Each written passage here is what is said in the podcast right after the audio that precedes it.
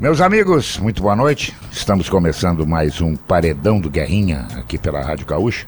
E por isso eu estou trazendo hoje para conversar comigo um cara que está começando a chamar a atenção dos exigentes torcedores do Rio Grande do Sul. Thiago Carpini. Ele é simplesmente o treinador do Juventude.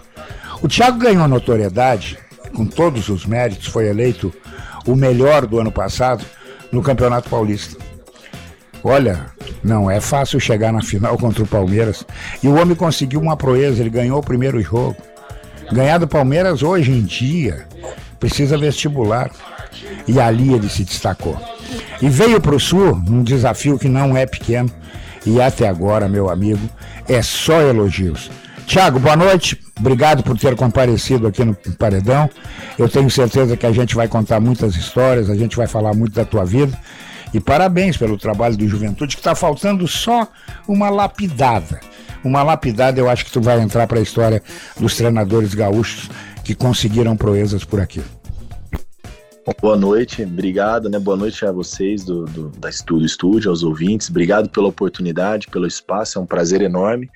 E obrigado pelas palavras, né? Fico feliz aqui, estava ouvindo e fazendo uma reflexão, né, com as suas palavras, tudo que que tem acontecido esse ano, né, no, primeiro semestre, agora essa continuidade de trabalho aqui no Juventude, uma prateleira diferente, uma camisa é, mais pesada, com todo respeito à camisa do Água Santa, a história que foi feita lá. A gente sabe que aqui te projeta para situações melhores, a história do futebol gaúcho mostra isso, né? Treinadores como Tite, Mano Menezes, Filipão, aqui tiveram oportunidade de trabalhar aqui na Serra Gaúcha, no estado, e se projetaram para grandes níveis, grandes cenários. E eu procuro buscar esses exemplos para a minha carreira, para a minha vida, né? Muito, muito aquém disso ainda, mas muita estrada a percorrer, a melhorar, aprender, evoluir. E a oportunidade de, de um cenário diferente, né? Do futebol gaúcho, como você falou, a terceira, a terceira força do estado, Juventude, porque não ano que vem, né? Seria fantástico para o futebol do Rio Grande ter três clubes é, figurando na Série A do Campeonato Brasileiro. Então, obrigado pelo espaço, obrigado pela oportunidade. Nós é que agradecemos, Tiago. Tiago, vamos lá do início. Tu começou como jogador de futebol. Como é que tu caiu nessa malha fina aí? Bom, o futebol foi uma, uma alternativa de vida, né? Eu não tenho ninguém da família que foi atleta, nada disso, muito pelo contrário, eu venho de uma, de uma infância difícil, eu não fui criado com meus pais, então o futebol era uma saída. Eu falei que quando eu saí de casa com 14 anos para começar é, figurar nas categorias de base, eu, eu tinha uma muito definido na minha vida que eu não queria voltar mais para minha cidade, queria que as coisas dessem certo, que eu pudesse mudar a minha história, a história da, da minha família. Então foram alguns anos como atleta, minha, minha formação foi na antiga Et Parmalat, né, hoje o Paulista de Jundiaí, que quase que não existe mais, a quarta divisão de São Paulo, mas já ganhou Copa do Brasil. Então, naquela época se formava muito era dirigido à categoria de base até pelo seu Clóvis, um dirigente gaúcho, se não me engano, do Grêmio na época, e muitos jogadores como o Davi, daqui de Gravataí, é, o Diguinho, foram jogadores que foram formados naquela minha geração, aqui do Rio Grande, então a gente tem uma, uma relação de amizade antiga. É, depois Atlético Paranaense, aí as coisas começaram a melhorar, né? Ponte Preta, Guarani, algumas oportunidades fora, alguns clubes de maior expressão, como Bahia, Atlético Mineiro. Então foi uma carreira é, assim mediana, mas eu sou muito feliz e muito grato por tudo que eu conquistei. E essa transição que ela aconteceu muito rápida, né? Eu já vinha me preparando para isso. Nos meus últimos anos de carreira eu me formei em educação física, estudei junto com a com os últimos anos de carreira consegui me formar e eu já me preparava e sabia que, que eu queria isso para minha vida, eu queria seguir no futebol. Pois é, aí tu, tu, largou, tu largou a bola com quantos anos? Eu encerrei com 33 para 34 anos no Guarani uhum. de Campinas. Em 2016, é, o Guarani voltou para a Série B do Brasileiro. Uhum. Se não me engano, em 2015 eu tive aqui é, jogando uma Série C contra o Juventude pelo Guarani. 2015, se não me falha a memória, tem agora o Piccoli, na época do Juventude, nosso, se não me engano, agora não sei se era o Paulo Alberto ou o finado Marcelo Veiga, não lembro. E aí essa transição foi com 34, 33 para 34 anos. Aí eu, um treinador que me, me convidou para ser auxiliar dele, ele foi meu treinador, Evaristo Pisa. E aí eu fui para o 15 de Piracicaba, uma segunda divisão de São Paulo, gostei, fui aprendendo. No mesmo ano tivemos um convite para o Botafogo da Paraíba, já fizemos uma campanha histórica, fomos finalistas da Copa do Nordeste, perdemos por Fortaleza do Rogério Ceni, e eu tive o convite para voltar para o Guarani já no ano seguinte ser auxiliar da casa. Isso em um ano de, de carreira como auxiliar ou até um pouco menos. E eu fui para lá para aprender, né, passar diversos treinadores e, e ver, aprender, melhorar. Estava fazendo meus cursos. E aí eu tive a oportunidade de fazer dois jogos numa troca de comando. O Guarani estava muito mal em 2019, era o lanterna da Série B, a 11 pontos para sair da zona de rebaixamento. Acho que virou o turno de 19 jogos, acho que tinha 11 ou 13 pontos. Era bem difícil a situação. E eu assumi para fazer dois jogos e fiquei quase dois anos. Fui o quarto treinador no ano, depois do Roberto Fonseca. E ali começou. Foi minha primeira experiência com 35 anos como técnico no Guarani de Campinas, que eu tenho um carinho muito grande, uma história como atleta e como técnico e dali as coisas começaram a acontecer na minha vida. É mais fácil jogar ou treinar? Eu acho que é mais fácil jogar, é mais fácil jogar, mas eu sou mais realizado como treinador, mesmo nesse curto espaço de tempo. Acho que o atleta ele não tem tanto compromisso. Quando ele passa para o lado de cá, no modo geral, né, tá, alguns um pouco mais, quando ele passa para o lado de cá, ele vê o tamanho da responsabilidade e você passa o tempo todo pensando no treino, no time, na equipe, o que deu certo, o que não deu, o que precisa melhorar, os comportamentos, os resultados, que precisam estar sempre acompanhando todos esses comportamentos. Então eu acho que é mais difícil ser técnico, mas eu me sinto hoje mais realizado, apesar dessa curta trajetória. E como é que um, um auxiliar, que mesmo auxiliar, troca o Guarani pelo, pelo Águas Claras? Qual era o projeto que te levou a pensar isso e dizer, olha aqui, como é que eu vou sair dessa aqui? E aí tu vai lá e consegue fazer quase um milagre. Na verdade foi assim, é, eu saí do Guarani depois de 2020, nós tivemos o Campeonato Paulista e mais um brasileiro da B, e aí os resultados não aconteceram no ano seguinte, eu fui demitido. E aí entrei nesse ciclo dos treinadores, né? Com 35 para 36 anos. E aí eu assumo primeiro a Inter de Limeira, no Campeonato Paulista. Fizemos uma campanha histórica. Depois de 36 anos, a Inter conseguiu passar de fase, passou em 86 com seu Pepe, e em 2021 com a gente. Então foi uma campanha muito boa para um time pequeno de São Paulo perdemos as quartas de finais para o Corinthians. Aí no mesmo ano, no segundo semestre, eu vou para a Europa, eu abri mão de algumas coisas que surgiram, alguns clubes de Série B, e fui estudar um pouco, fiquei uns quatro meses fora, passei por alguns clubes, eu, eu gosto dessa de, de ver, trazer para nossa realidade, claro que tem muita coisa bacana, mas tem coisas talvez que não, não cabe para o momento que eu vivo, e, mas eu, eu gosto de, de, de aprender, de ver, essa, essa curiosidade é importante. Acho que o fato de eu ter jogado me credencia a ser um bom treinador, eu preciso continuar me preparando. Eu tive uma oportunidade depois no Santo André, quando eu voltei, e mais uma vez a gente conseguiu avançar de fase, mais uma classificação histórica no Campeonato Paulista para as quartas. Aí perdemos para o Red Bull Bragantino. E no ano seguinte veio o convite do Água Santa, e aí foi um projeto mais sólido e era um, desafio, né? Era o meu terceiro, o quarto Paulistão consecutivo sempre avançando de fase com equipes pequenas, eu queria avançar um pouco mais, porque não uma semi, eu sonhava até com uma final, mas claro que a gente não sonhava tanto. Aí veio o Água Santa, toda essa campanha histórica, um clube de 10 anos só de existência, né, um orçamento baixo, a gente conseguiu pela primeira vez na história Copa do Brasil, Série D, vencer adversários como Red Bull, São Paulo, Palmeiras, né, uma campanha sólida, consistente, eu acho que isso foi muito bacana, talvez aí tenha sido é, o up que eu precisava para virar um pouco a chave, subir um pouquinho, um degrauzinho aí nessa minha trajetória. E depois disso, agora acho que mais um degrau tem sido Juventude, a Série B, aí entra tudo que eu disse no início, né? A, a camisa, o peso, o cenário e tudo que tem me proporcionado viver aqui. Ô, ô Thiago, é, quando um treinador assume um clube é, do tamanho do Água Santa, ele chega lá com um propósito. Eu não posso fracassar. Esse time não pode cair. Muito bem, perfeito. Você é o responsável pela formação do elenco. Você chega ao elenco já está formado e olha, trabalha com isso aqui, é tomate, alface, batata e trata de fazer um prato legal. Como é que é essa transição toda? É, esse foi mais um desafio e um aprendizado. Né? Depois do Guarani, eu peguei três clubes, que foi Inter Santo André, Inter de Limeira, Santo André e Água Santa. E nenhum desses clubes tem calendário, diferente do Guarani e do Juventude, né? Então você não tem continuidade de trabalho. Então eu chego no Água Santa em novembro, a gente começa a montar, depois da Copa Paulista, um time do zero. Nós tínhamos três atletas que eram do ano anterior, do Água Santa, que voltam de empréstimo. Desses três, um ainda foi vendido para o América Mineiro, que é o Dadá Belmonte. Eu fiquei só com o, com o Renato, que o Renato na quarta rodada acabou sendo vendido para a Dinamarca. Então ficou um, uma peça de 26 atletas, que é o número de inscrições do Campeonato Paulista. Então é um desafio, né? A gente é, montar do zero para você colocar a parte técnica, tática, física e estrear dia 12 de janeiro contra o Santos, São Paulo, Corinthians, Palmeiras, Red Bull, Ponte Preta, Guarani, enfim, o que é o Campeonato Paulista. Só que, por outro lado, foi um aprendizado muito bom, mas é, é, é coisas, são coisas que eu, eu gostaria de não passar mais, porque você chegar é, tendo já um contexto, uma ideia e, e, colocando aquilo que você pensa, eu acho mais fácil, mas por outro lado também você, mesmo com um orçamento pequeno, você conseguir escolher as peças de acordo com a característica que você pensa o seu time, do, da maneira que você pensa futebol também, não deixa de ser uma, uma vantagem. O duro é você colocar tudo isso em 30 dias, ainda você pega um final de ano com festas, Natal, Ano Novo, e uma estreia sempre contra um grande, e o Campeonato Paulista muito difícil, vocês sabem disso.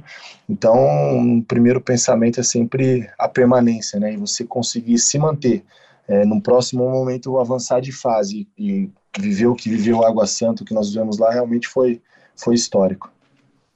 E quando é que caiu a ficha que dava até para ser campeão? Apesar das dificuldades, eu volto a dizer aqui, o Palmeiras é uma potência, né?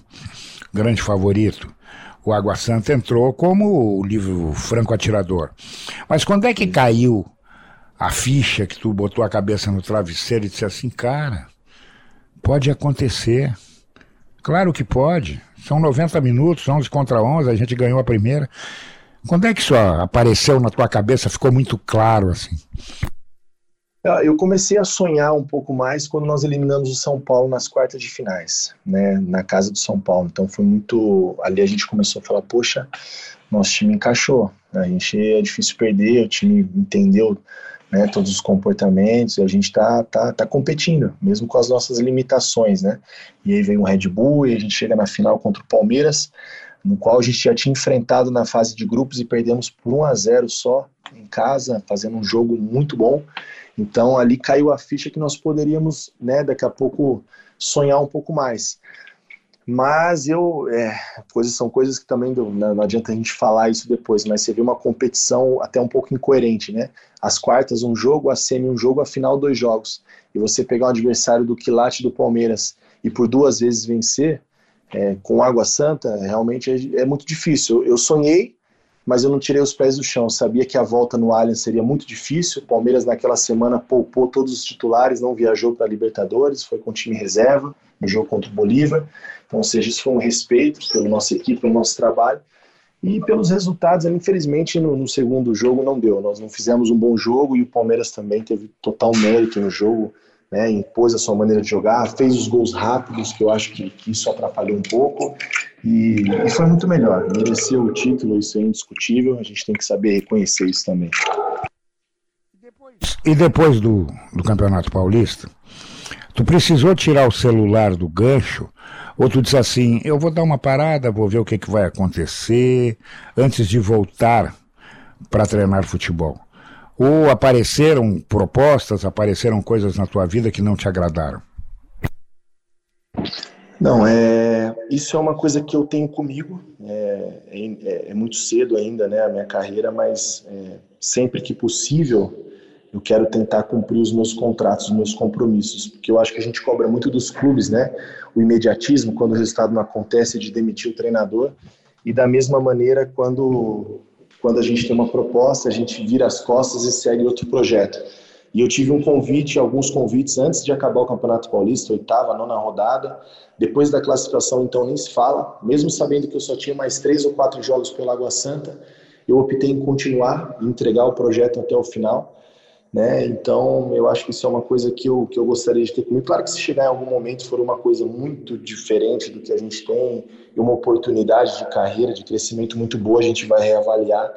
Mas é, chegaram, sim, diversas oportunidades e a minha ideia era fazer o que eu fiz em 2021. Eu fiz a matrícula para iniciar a licença da UEFA em Portugal. Eu iria viajar para Portugal no final de julho, começo de agosto, para Lisboa, para começar esse curso que eu quero, quero ainda fazer.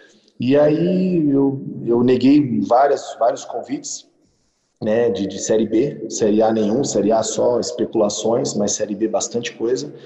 E depois veio o desafio do Juventude, eu pensei, repensei, né, tinha alguns atletas que eu conhecia, o Júlio Rondinelli, que era executivo do Água Santa, estava aqui no Juventude, eu conhecia um pouco da história do futebol gaúcho, era, era uma, uma coisa que me chamava a atenção, me despertava o interesse em vir aprender, viver essa oportunidade. E da mesma maneira foi no Juventude. Nessa campanha surgiram algumas oportunidades, inclusive de Série A, o Juventude sabe disso, porque eles foram o primeiro a saber, eu fiz questão que eles soubessem, e em momento algum eu cogitei a saída. Eu, eu vou seguir o projeto, vou entregar até o final da Série B e, e, se Deus permitir, a gente consiga entregar um projeto vitorioso, um projeto de, de acesso, colocando Juventude na elite, mais um clube do futebol gaúcho na elite do ano que vem. A gente sonha e trabalha muito para isso. Então eu espero que eu possa cumprir esse compromisso até novembro. E, e não te assustou essa ideia é, de sair pela primeira vez para o Sul e aonde todo mundo fala, diz, olha, o futebol do Sul é um futebol muito exigente.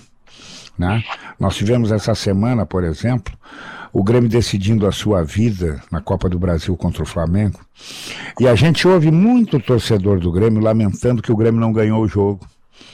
E eu tenho dito nos espaços que ocupo que o Flamengo, mesmo não estando tão interessado no jogo como não estava, porque ele tinha uma vantagem que não era nada pequena, ele consegue suportar um Grêmio que ainda está é, no início de, de novo trabalho, veio da Série B e, na verdade, cumpriu uma trajetória muito importante esse ano, né, disputando competições, brigando por elas. Esse negócio de vir trabalhar num lugar tão exigente como é o Sul, e o Juventude de Caxias do Sul é exigente sim, não te assustou? Não, não, não, na verdade eu nem, eu nem pesei isso no momento da decisão, eu pesei outros, outros fatores, né? A camisa, a Série B, uma prateleira diferente, um clube organizado, um cenário diferente, um futebol gaúcho que eu, eu gosto, né? Eu, eu, eu, já falei em algumas oportunidades que eu gosto muito do futebol argentino. Quando acabou o Campeonato Paulista, eu tive um período no River para acompanhar alguns alguns treinos, alguns jogos de algumas equipes. É um futebol que eu, que eu admiro muito. E eu vejo o futebol gaúcho em alguns momentos, é, em relação à competitividade, a todas essas coisas que, que a gente acredita no futebol, muito próximo desse futebol argentino. Eu queria viver essa experiência, não, não passou. Eu acho que a exigência ela tem em todos os estados, né, todos os lugares. O futebol é, é apaixonante por isso. Aqui mesmo no Juventude, com essa campanha, né, nós tivemos um momento em que tivemos duas derrotas em sequência e tivemos muitas críticas. Né, o torcedor, às vezes, ele tem a memória um pouco curta, é, ele esquece de onde nós estávamos, né, lanterna da competição e quanta coisa boa aconteceu. E, nós, e a gente tem que conviver com as derrotas, elas fazem parte do processo, né, até para a gente melhorar. Claro que a gente quer ganhar sempre, mas a gente sabe que isso é muito difícil. Então, a, a, exigência, a cobrança, isso não foi uma coisa que eu pesei na verdade, não. Isso não, não me preocupou. Eu tinha muita convicção que a gente poderia entregar um bom trabalho. Agora eu vou te fazer uma pergunta que certamente está na cabeça do torcedor, da papada, né? Que está feliz com o seu trabalho, sim. Você já está ali na beirinha, com a chave da porta de entrada do G4. Por que, que o Juventude não está conseguindo fazer dentro do Jacone o que faz na casa dos outros? Bom, eu acho que é, a gente tem encontrado algumas dificuldades né, para jogar em casa, é, muito em função da, do respeito que nós adquirimos pelos resultados na competição é, a gente tem enfrentado adversários como Ceará, Vitória, que brigam é, por, por, por, G4, por acesso, é, de maneira muito, muito fechada, muito precavida, respeitando demais a juventude. E eu acho que a gente precisa criar essas alternativas. É claro que a gente jogando dentro de casa, a gente se expõe um pouco mais, a gente erra um pouco mais, e esses erros têm nos custado aí alguns pontos importantes. E são, esse é o nosso desafio também, a gente procurar ajustar, corrigir essas situações para a gente ser um pouco mais efetivo, né, dentro de casa. Apesar que a campanha também dentro de casa ela não é ruim, né? Claro que a gente é, é uma herança, o trabalho já vem desde a primeira rodada, apesar de eu ter chegado na sétima. Então, da sétima para cá foram apenas duas derrotas em casa, né? Então, a gente tem também um aproveitamento bom. O que acho que está bem fora da curva é o aproveitamento fora de casa. E que assim seja, que a gente possa ajustar e também ter um aproveitamento bom em casa. E na tua projeção, quantos pontos o Juventude vai precisar fazer para voltar a disputar a Série A no ano que vem? Eu acredito que o Juventude precisa fazer mais que 64 pontos. Eu acho que é, os últimos anos aí, dos últimos anos, é, vocês têm acompanhado, vocês vivem futebol assim como eu, até mais do que eu, tenho mais experiência no assunto, pois comentam, acompanham. É, a, a, a, régua está muito alta, apesar que no retorno já mudou um pouco do que foi o turno, baixou um pouquinho. Assim como eu acho que a parte de baixo da tabela a régua está um pouco baixa, eu acho que um pouco menos você vai conseguir livrar esse ano e ter uma permanência, menos que 45 pontos. Eu acho que talvez 64 pontos não seja suficiente para o acesso. Eu acredito em mais de 64. Então a gente faz uma projeção aí de 65, 66 pontos. Eu acho que é uma margem segura é, para a gente conquistar o, o, o, nosso objetivo dentro aí dos 56, 58% de aproveitamento. E a gente está até com uma gordura dentro dessa, desse aproveitamento e só não está no G4 pelo início, né? Que, que foi aquém em relação à pontuação. É, o Juventude teve uma hora que ele era lanterna, né? Sim, na, na, na, quando eu cheguei na sétima rodada, nós éramos lanterna da competição. É, então nós fizemos cinco vitórias seguidas e chegamos em 14 na tabela. Então, para nós, realmente foi, foi um, um desafio grande. É verdade essa história que falam que se joga um futebol diferente na Série B do que jogam em outras séries? Olha, é, eu não vejo assim um, um futebol diferente. Assim. O, o, que eu vejo que eu acho um pouco diferente da Série B e da Série A é, é a capacidade né, de, de, dos atletas. Né? Você na Série A você não pode errar tanto. Na Série A, se, se, se você cria ali uma oportunidade, é, você tem capacidade individual para definir uma partida. Às vezes na Série B você precisa de duas, três oportunidades. É, talvez a, a, competitividade pode ser que seja um pouco maior em alguns momentos, mas eu acredito muito mais na, na, na capacidade é, individual né, dos atletas, e aí isso interfere, claro, no, no, na capacidade coletiva, mas eu não vejo é, que seja tão, tão diferente assim, não. Mas, mas é, é, a Série A, sem dúvida, até pelo, pelo fato só de ser a Série A, a gente sabe que tem, tem detalhes que são diferentes. E, Carpini, me diz uma, uma outra coisa. Quem são, na tua visão, os maiores obstáculos do Juventude para que ele possa subir? Eu sei que futebol é momento, isso muda do dia para a noite. Daqui a pouco, duas, três derrotas já alterou todo, toda a rota. Mas, pelo que você viu durante o turno, pelo que você acompanha dos seus adversários, quem são essas, esses obstáculos? É, bom, acho que primeiro de tudo é, é, o nosso é o nosso comportamento, né? A gente saber que nós não podemos é, em momento algum esquecer do que nós já vivemos na competição e o que nós fizemos né, para chegar na situação que nós estamos hoje, que a gente está muito próximo de entrar no G4, é um objetivo maior de todos nós, então é, é, é, continuar trabalhando, é seguir evoluindo, seguir numa constância, ainda são 15 rodadas, 45 pontos em disputa, então acho que nós mesmos é, é o nosso maior adversário, é a gente ser melhor todos os dias, coletivamente, individualmente, né, isso eu não posso me queixar, eu tenho um grupo que trabalha e trabalha muito, assim como todos, né? Mas a gente fala o que a gente vive, o que eu posso, o que eu presencio diariamente, o que eu cobro deles. Sei que eu sou um pouco chato no meu dia a dia, mas eu acho que tem que ser dessa maneira. A gente precisa seguir esse nível de, de, de excelência, de competitividade. E se, se, se pudermos direcionar um pouco mais em relação a, a, oponentes que nos coloquem obstáculo por um, por, uma, por um acesso, aí eu, eu colocaria mais diversos clubes aí. Eu vi clubes aí muito, muito competitivos e organizados dentro dessa Série B, né? Esporte, Vitória, Novo Horizontino, equipes que, que me surpreenderam negativamente pela, pela, pela colocação que ocupa na tabela, como o Ceará, mas que eu ainda acredito que é uma equipe que vai incomodar. Então, assim, é, é, a dificuldade de uma Série B, são 8, 10 equipes de um mesmo nível, o que era muito diferente o ano passado, né? Quando iniciou a competição, a gente tinha mais ou menos uma ideia de, de quem Isso. subiria. E, na minha opinião, eram os quatro que subiram mesmo, não tinha como uhum. fugir disso. Como é que é o, o Thiago na rua, no shopping, no restaurante, quando enfrenta um, enfrenta um torcedor do Caxias, né? Que também está aí na luta para tentar mudar de divisão e, e, como é que é essa relação, essa rivalidade na Serra?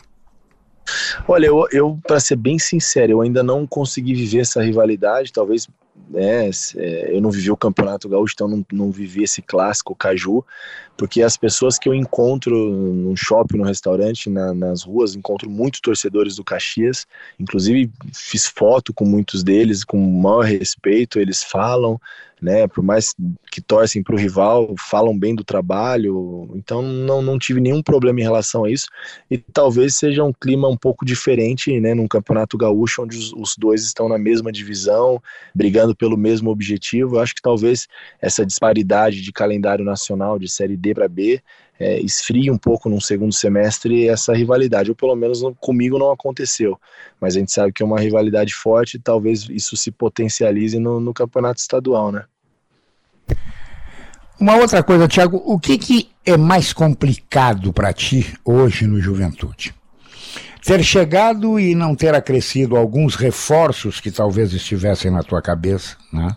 Tu que é um cara que deve acompanhar futebol todo o tempo disponível que tu tem. As longas viagens, porque o Caxias, mesmo tendo voo para São Paulo, daqui a pouco o Caxias para enfrentar lá no Maranhão Sampaio Correio, eu nem sei quanto tempo leva. Mas é uma, olha, é uma, é uma viagem, né? O que que atrapalha mais o treinador do Caxias, do Juventude? É, na verdade, a logística acho que é um ponto é, que no final ela vai pesando um pouco, né? Essa situação da serração, vira e mexe, a gente tem que estar tá descendo a Porto Alegre para poder voar, os voos sempre fazendo alguma conexão em São Paulo, dificilmente a gente consegue direto. Eu não estava aqui no jogo do, do, do, Maranhão, do Sampaio Correia, era o outro treinador, mas eles levaram acho que quase 22 horas para chegar no Maranhão e para voltar para cá, quase o dia todo viajando.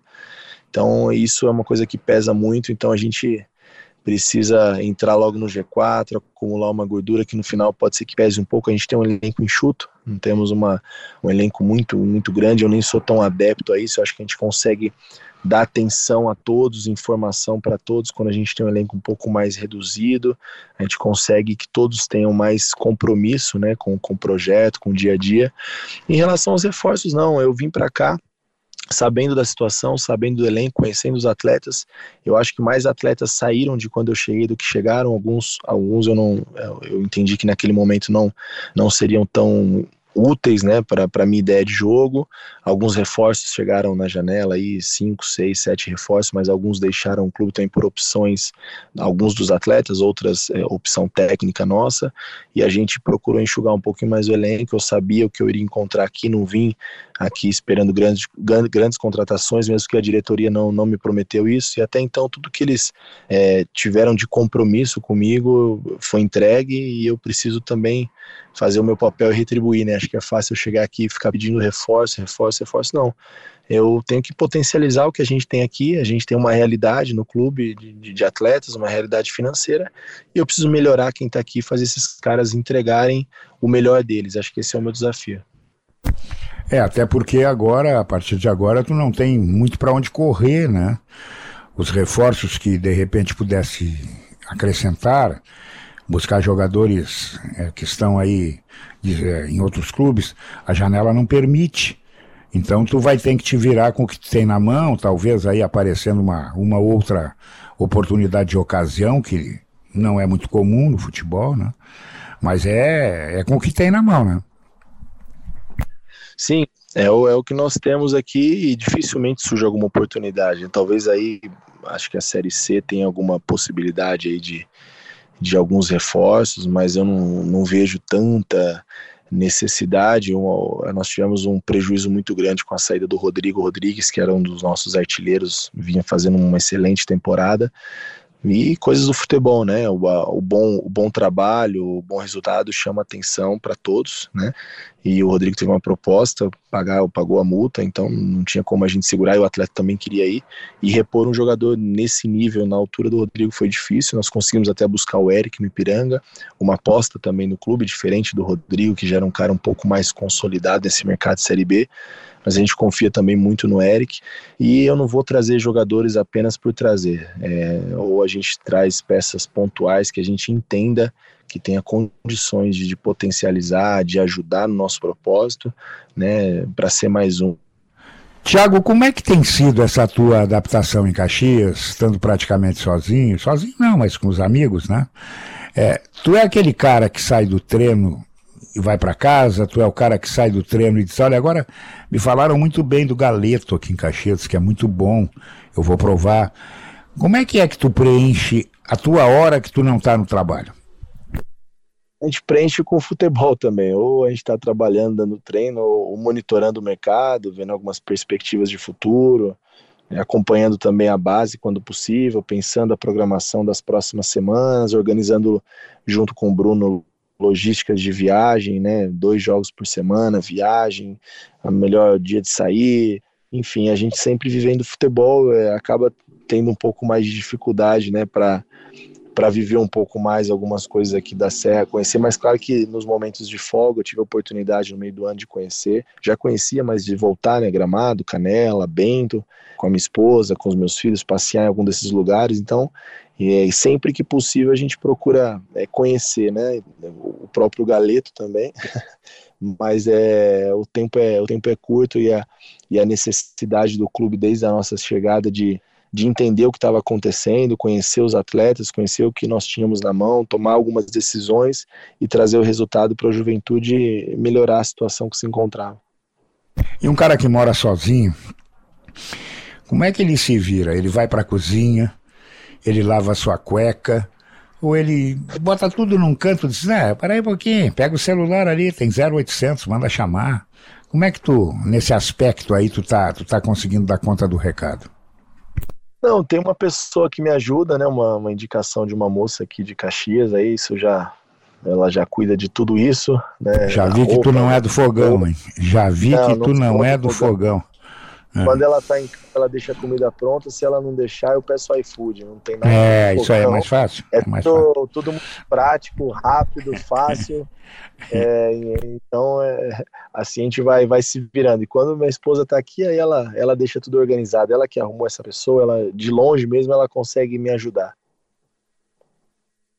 Ô Tiago, tu, tu esperava que tudo acontecesse na tua vida com tanta velocidade?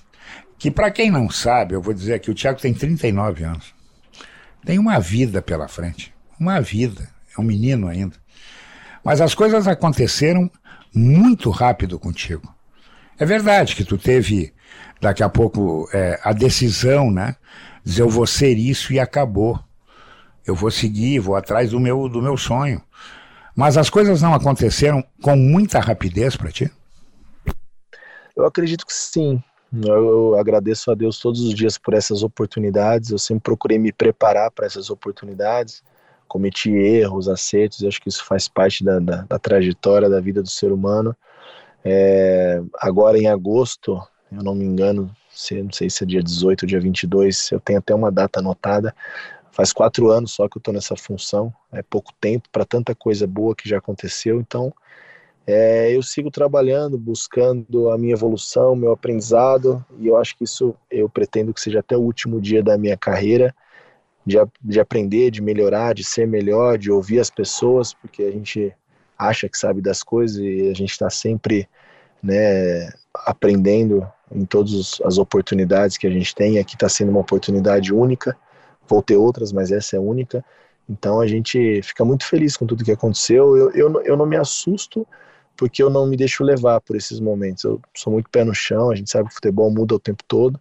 É um bom momento que a gente tem que procurar aproveitar, colher, frutos disso tudo. E eu tenho meus objetivos de vida, de carreira, aonde eu quero chegar. Então, é, esses, esses bons momentos eles precisam me ajudar e não me atrapalhar. E como é que é o Thiago dentro do vestiário? Eu estou falando, claro que não é na vitória, porque na vitória sabe como é que é, né? Abraço aqui, sorriso ali, mas numa derrota. O Thiago é o cara que chuta a porta, o Thiago é o cara que amacia aquele jogador que ele viu e que não foi bem, mas que ele tem confiança. Qual é o procedimento do Thiago como gestor de grupo? Eu sou a mesma, o mesmo profissional na vitória e na derrota. Eu não, não procuro, não, não, não acho que seja dessa maneira, né? A gente não está tudo tudo errado quando vence. Porque tem muito, Thiago, só, pra, só, só querendo te, te, interromper rapidamente, tem muito treinador que diz, e eu acho que eles têm razão, de que o profissional, o jogador de futebol, ele recebe toda a crítica ou todo o elogio de uma forma diferente. Tem um que reage bem com o grito. Tem outro que piora, fica muito, mas muito abaixo do que pode ser quando é chamado a atenção, principalmente dentro de um vestiário, que é a igreja dos jogadores, né? E por isso que eu te perguntei, como é que tem que agir dentro de um vestiário desse? Tu sabe aquele cara que tem que chegar e amaciar as molas, ou tu de repente, sei lá, eu vou usar a mesma conversa para todos, quem assimilar, assimilou, quem não assimilou, que, que trate de assimilar. Não, eu acho que esse é, esse é mais um desafio do, do, profissional do futebol, né? Eu acho que o técnico hoje é mais um gestor de pessoas, em muitos momentos gestor de problemas. Então, eu tenho que rapidamente entender o que eu tenho na mão, quem são os atletas que eu consigo apertar um pouco mais, outros eu tenho que dar um pouco mais de carinho, né? falar de forma diferente, mas levar o mesmo recado. Eu acho que esse é o, esse é o meu desafio. Eu não, não mudo na vitória, não mudo na derrota, eu sou chato do mesmo jeito, mas eu sou muito parceiro deles. Eles têm, eles têm um amigo, mas eles sabem que tem uma hierarquia, tem um respeito, tem um limite, mas eu não, eu não, não, não sou de, de mudar os meus comportamentos na, na vitória ou na derrota e, e, e, procuro entender rapidamente quem eu posso cobrar um pouco mais. Todos é, são cobrados, mas é de maneiras diferentes. Eu acho que isso, sem dúvida, é, é talvez mais de 80% do trabalho, gerir o ambiente, gerir o vestiário, gerir as pessoas. Nesse papo que a gente está levando, lá no início, disse que ainda tem vontade de voltar a Portugal, fazer cursos, te aperfeiçoar cada vez mais na tua profissão, que só merece aplauso. Como é que tu está vendo essa enchente de treinadores estrangeiros no futebol brasileiro? É, muito acho que é culpa nossa. Eu acho que ficou uma lacuna muito grande do, do, de treinadores. Aí vamos falar dessa geração próprio Mano, Tite, Filipão, essa geração gaúcha, como tem a geração de São Paulo, Murici, etc., Dorival, que ainda é de uma geração um pouco mais antiga, Renato. E aí surgiram novos profissionais, mas que por algum momento faltou um pouco alguma situação para eles se consolidarem no mercado. E eu acho que alguns treinadores que vinham no mercado um pouco mais é, antigos, eles foram muito relutantes, algumas mudanças do futebol, alguns aprimoramentos, que isso faz parte da vida do ser humano. Tudo muda o tempo todo, em todas as profissões. A gente tem que estar aberto, entender, assimilar, aceitar é, talvez algumas coisas você concorde, outras não, mas você tem que pelo no mínimo ouvir e tentar absorver alguma coisa. Então acho que essa lacuna ela ficou muito grande, onde os estrangeiros ocuparam muito espaço. Né? Então eu acho que tem espaço para todo mundo. Eu não sou contra, eu procuro entender o que eles têm feito de diferente e aprender. Né? É, tem espaço para todo mundo. Acho que as pessoas que são competentes elas se estabelecem. Né? Eu acho que às vezes a gente, é, o, o, nosso erro talvez seja momentos supervalorizar o estrangeiro, desvalorizar o nosso produto, e o nosso produto tem coisas boas também. É, a gente fala do Botafogo hoje que sobra na Série A do brasileiro, mas a gente sabe que o Luiz Castro ano passado foi uma campanha né, muito ruim, e que talvez se fosse um treinador brasileiro não teria tido essa mesma oportunidade e continuidade. Aqui eu poderia citar vários exemplos. Você lembra como foi o início do Abel no Palmeiras e, e o que é o Abel hoje no Palmeiras, o que é o Palmeiras. Eu acredito em continuidade, acredito no trabalho, e eu acho que talvez o, os estrangeiros eles, eles são um pouco mais privilegiados em relação à, estabilidade. E a estabilidade ela te traz o resultado. Então, em relação a eles estarem no nosso futebol, eu acho muito bom. E a gente tem que ocupar os espaços deles também, nos prepararmos para isso, ao invés de a gente ficar aqui é, criticando. Pois é, cara, porque é, é, eu, eu, eu, até às vezes me pergunto, entendeu? Eu sei que o treinador de futebol, nós, não é só a maioria, a minoria, é verdade, ganham salários, entendeu? Poupudos, fazem por merecer. Mas eu me pergunto, vale a pena ser treinador de futebol? Porque é uma profissão que tu não sabe quando é que ela tem o ponto final. Tu perdeu dois, três jogos, meu amigo. Os caras não querem saber. Os caras trocam. É pressão de rede social, é pressão de conselheiro. E aí história em quem? Naquele cara que se projetou para fazer um trabalho de pelo menos médio prazo. Né? E geralmente isso não acontece. Olha na Série A e quantos treinadores já mudaram pela falta de resultados. E eu te pergunto, vale a pena ser treinador? Vale, vale muito. É, como eu falei, é uma, é, a minha trajetória é muito curta, muito aquém do que eu eu almejo para minha vida, o que eu quero conquistar mas talvez eu seja muito mais realizado hoje que quando eu, como eu fui como atleta. Eu, eu, gosto disso, eu me sinto feliz, por mais que eu não, a gente não tenha essa estabilidade, eu acho que é, cabe a nós, nessa nova geração, a gente tentar abrir o leque das pessoas que tomam a, a, as decisões, né? abrir a, a mente para que, que entendam que o futebol é uma continuidade de trabalho, né? Não, não, não tá tudo errado nas derrotas, da mesma maneira na vitória não tá tudo certo. Eu acho que tem muita coisa boa, o desafio é grande, a, a, instabilidade é grande, mas, mas você vencer uma partida, você conseguir olhar um jogo e ver o seu trabalho dentro do jogo, acho que isso é muito gratificante. E como é que tu vê essa. essa por enquanto é, é uma conversa que está no ar, não está nada firmado no papel tal. A seleção brasileira ser dirigida pelo estrangeiro. Eu acho que nós poderíamos antes ter queimado todas as fichas com os, os treinadores brasileiros. É, o Ancelotti não tem o que falar do, do, do, técnico vitoriosíssimo, da carreira maravilhosa, mas acho que talvez teria sido a vez do Renato, que é um cara que eu, que eu gosto do trabalho, admiro, inclusive foi meu treinador no Bahia em 2009, 2010, conheço o trabalho, a gestão de pessoas incrível. É, eu, eu sou não só amigo, mas também sou fã do trabalho do Dorival, e ele tem mostrado, não só agora no São Paulo, mas em trabalhos anteriores, como até o Flamengo ano passado, que ele é, é um cara de uma geração bem anterior à minha, que o Dorival já era técnico enquanto eu jogava ainda, mas é um cara que se, se especializou, se aprimorou, buscou conhecimento e está num mercado de altíssimo nível. Acho que talvez seria um cara também de ter uma oportunidade. Enfim, eu acho que o próprio Fernando, que teve a oportunidade agora, mesmo que de maneira interina, que eu, eu, eu concordo em partes com isso, né? Mas quem sou eu para falar sobre isso? É, gosto do trabalho dele, admiro as ideias de jogo, da coragem de fazer a equipe jogar. Então acho que teria, nós poderíamos é, queimar, queimar algumas oportunidades aqui. Era vez de alguns nomes, bons nomes, bons valores que nós temos no nosso futebol também. Quem é o treinador que tu te espelha para, não digo ser igual, mas se aproximar desse cara, do cara que tu trabalhou com ele ou não trabalhou, ouviu falar, mas geralmente é com quem tu trabalhou puxa vida, esse cara aí, ele acerta muito mais, muito mais do que erra. Eu vou tentar me aproximar para tentar ser mais ou menos o que ele foi comigo. Olha, é, acho que foram alguns. Eu tenho alguns treinadores que passaram na minha vida é, que, que deixaram boas ideias, né?